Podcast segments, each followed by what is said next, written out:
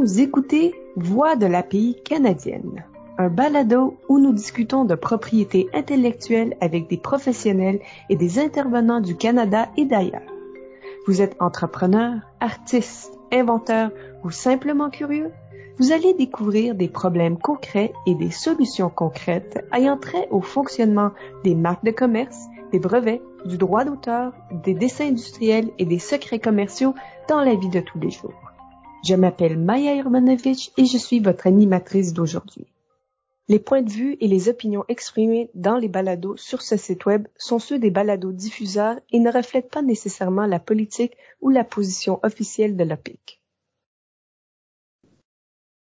Les brevets sont un moteur clé de la croissance économique. Par l'entremise d'un brevet, le gouvernement donne le droit à un inventeur d'empêcher d'autres personnes de fabriquer, d'utiliser ou de vendre son invention, et ce, à compter de la date à laquelle le brevet est accordé et pendant une période maximale de 20 ans suivant la date de dépôt de votre demande de brevet.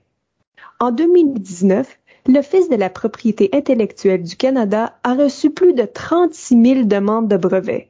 C'est presque 100 demandes de brevets par jour, chaque jour de l'année.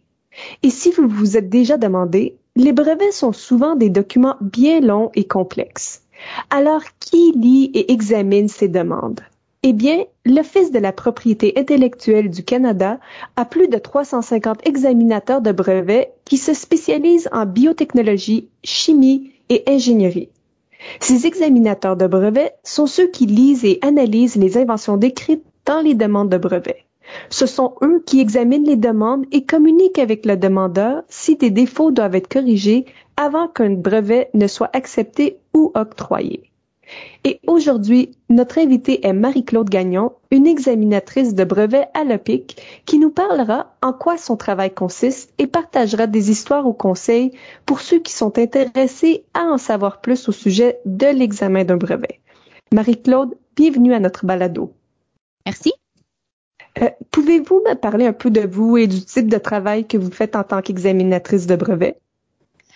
Ben, moi, moi j'ai étudié en génie mécanique, donc j'ai un baccalauréat en génie mécanique, une maîtrise en génie aérospatial. Euh, je suis examinatrice de brevet dans la division mécanique. Donc, j'examine des demandes de brevet pour déterminer si un brevet peut être accordé ou non.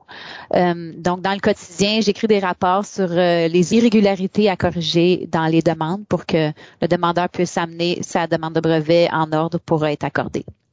Hmm. Vous avez un profil très euh, intéressant. Euh, vous étiez aussi une agente de brevet avant. Alors, c'est quelqu'un qui typiquement euh, aide l'inventeur à écrire ses demandes de brevet. Pouvez-vous nous parler du changement de carrière? vous êtes passé d'agente de brevet à examinatrice de brevet. Oui, mais moi j'ai été agente de brevet pendant environ 15 ans. J'aimais beaucoup travailler dans les brevets, mais j'avais besoin de changement, donc euh, j'ai décidé de, devenir euh, examinatrice. Donc, euh, l'agent de brevet, comme vous dites, c'est la personne qui aide l'inventeur à écrire sa demande de brevet, donc le processus avant que la demande soit déposée, et puis aussi qu'il représente auprès du bureau de brevet dans le processus d'examen de la demande.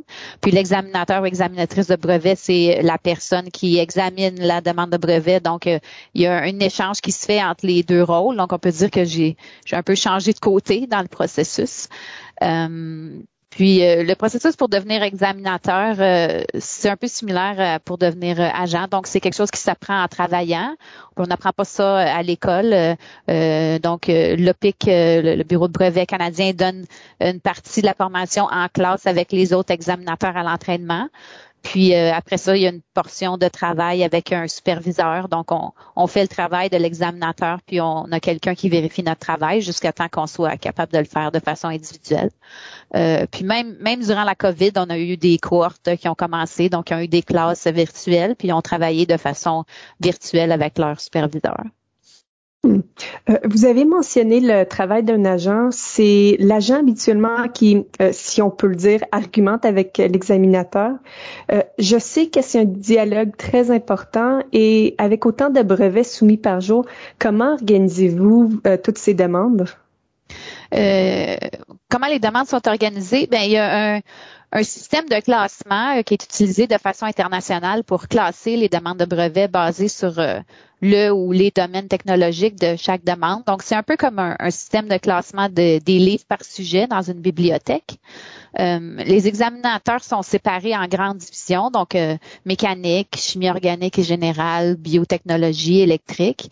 Puis dans ces divisions-là, il y a des groupes d'examinateurs qui partagent les groupes de demandes basés sur, sur ce système de classification-là. Comme ça, les examinateurs examinent dans des domaines technologiques donnés euh, qui sont qui ont une, certaine, euh, un certain pouvoir de choisir, si on peut dire, euh, qu'est-ce qu'ils vont, euh, dans quel domaine ils vont examiner. Par exemple, pour moi, moi j'examine des demandes qui sont, qui parlent d'agriculture, des outils qu'on tient à la main, certains éléments de génie civil, puis des processus de fabrication qui utilisent des plastiques et des composites. Mais ça, ça peut varier à travers la carrière, dépendant qu'est-ce que l'examinateur a, l'intérêt, puis les connaissances pour examiner. Euh, puis comme les demandes de brevets suivent habituellement les, dernières tendances dans les domaines technologiques, bien, les examinateurs, euh, de par leur travail, sont un peu automatiquement tenus au courant de, qu'est-ce qui se passe euh, dans les domaines, étant donné qu'ils examinent les demandes qui portent sur les dernières inventions dans ces domaines-là. Donc ça, c'est un, un aspect intéressant aussi. Mettons-nous dans la peau d'un inventeur. Euh, imaginons que je viens d'inventer la prochaine grande création euh, et bien sûr, je veux la garder secrète jusqu'à ce que j'obtienne un brevet. Euh, pouvez-vous m'expliquer comment se déroule habituellement le processus pour soumettre une demande et comment elle est créée ensuite, ce qui arrive une fois que le PIC la reçoit? Premièrement, euh, vous n'avez pas besoin de garder l'information secrète euh, jusqu'à l'obtention du brevet. Donc, l'important, c'est de la garder secrète jusqu'au dépôt de la demande. Donc, après ça, il n'y a aucun problème à divulguer le contenu de ce qui a été déposé une fois que ça a été déposé. Euh, les étapes, donc habituellement, l'inventeur va préparer sa demande de brevet. Bon, souvent, ça va se faire avec un agent. Euh, il peut avoir une certaine recherche qui est faite avant, euh, préférablement pour savoir s'il y a des bonnes possibilités que ça soit brevetable. ensuite, après que la demande a été préparée, est prête, elle est déposée à l'OPIC.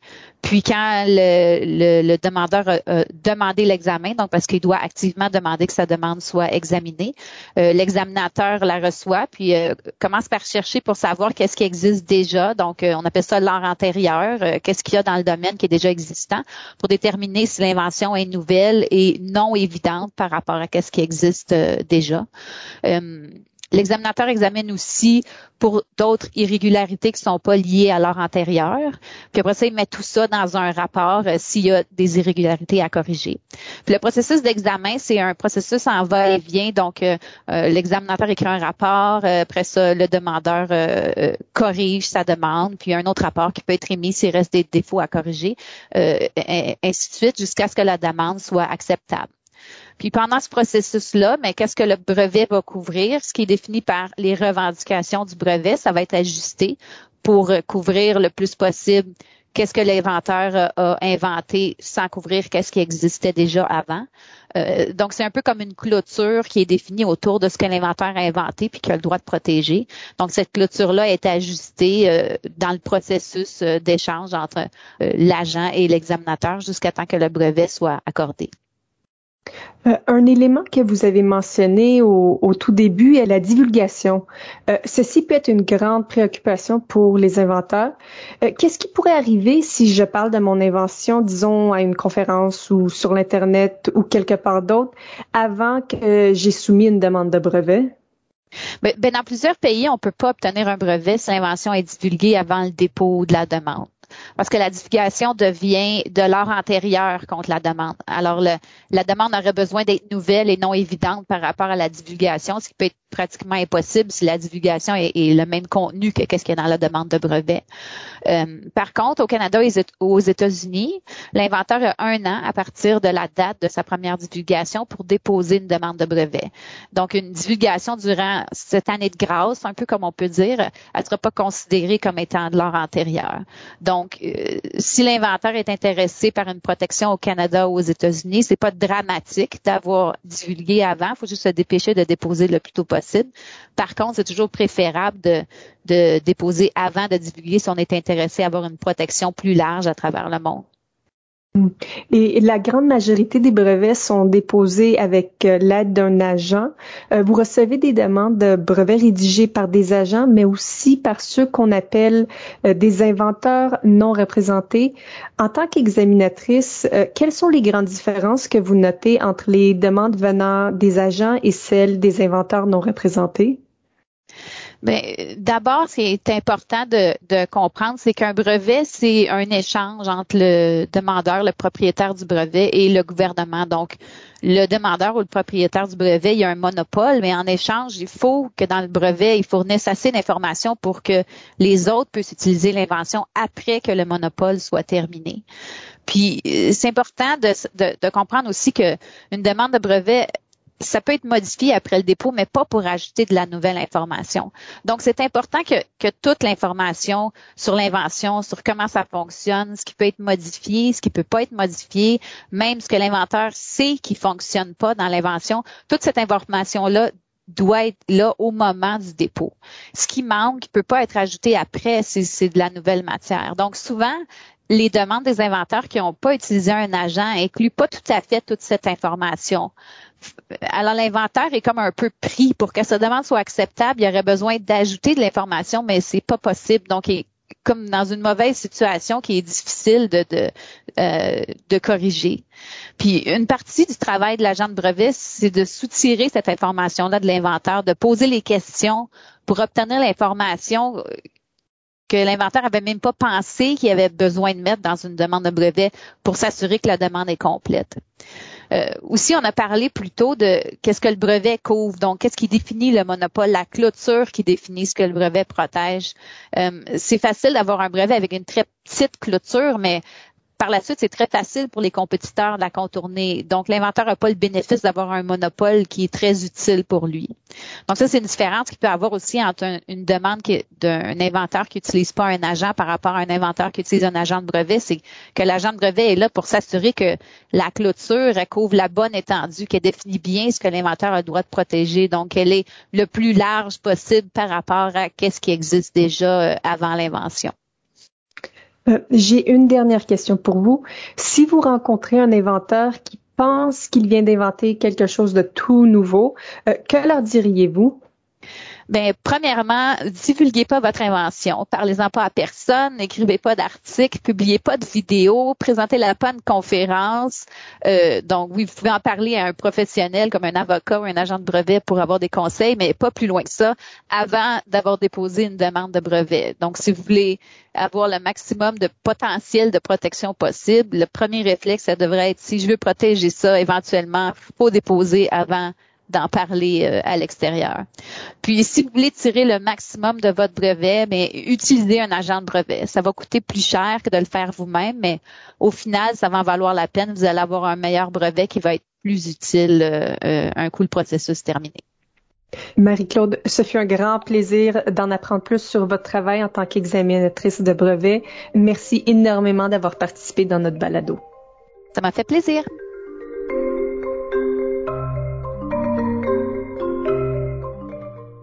Vous venez d'écouter Voix de la pays canadienne, un balado sur la propriété intellectuelle. Dans cet épisode, vous avez rencontré Marie-Claude Gagnon, qui est examinatrice de brevet à l'OPIC. Marie-Claude a expliqué en quoi son travail consiste et a aussi souligné quelques bénéfices de travailler avec un agent de brevet enregistré pour inclure juste assez d'informations lorsque vous rédigez une demande de brevet. Pour trouver un agent, visitez le Collège des agents de brevet et agents de marque de commerce à cpata-cabamc.ca. Si vous êtes intéressé à travailler pour l'OPIC à titre d'examinateur de brevet, visitez opic.gc.ca recrutement pour en apprendre plus.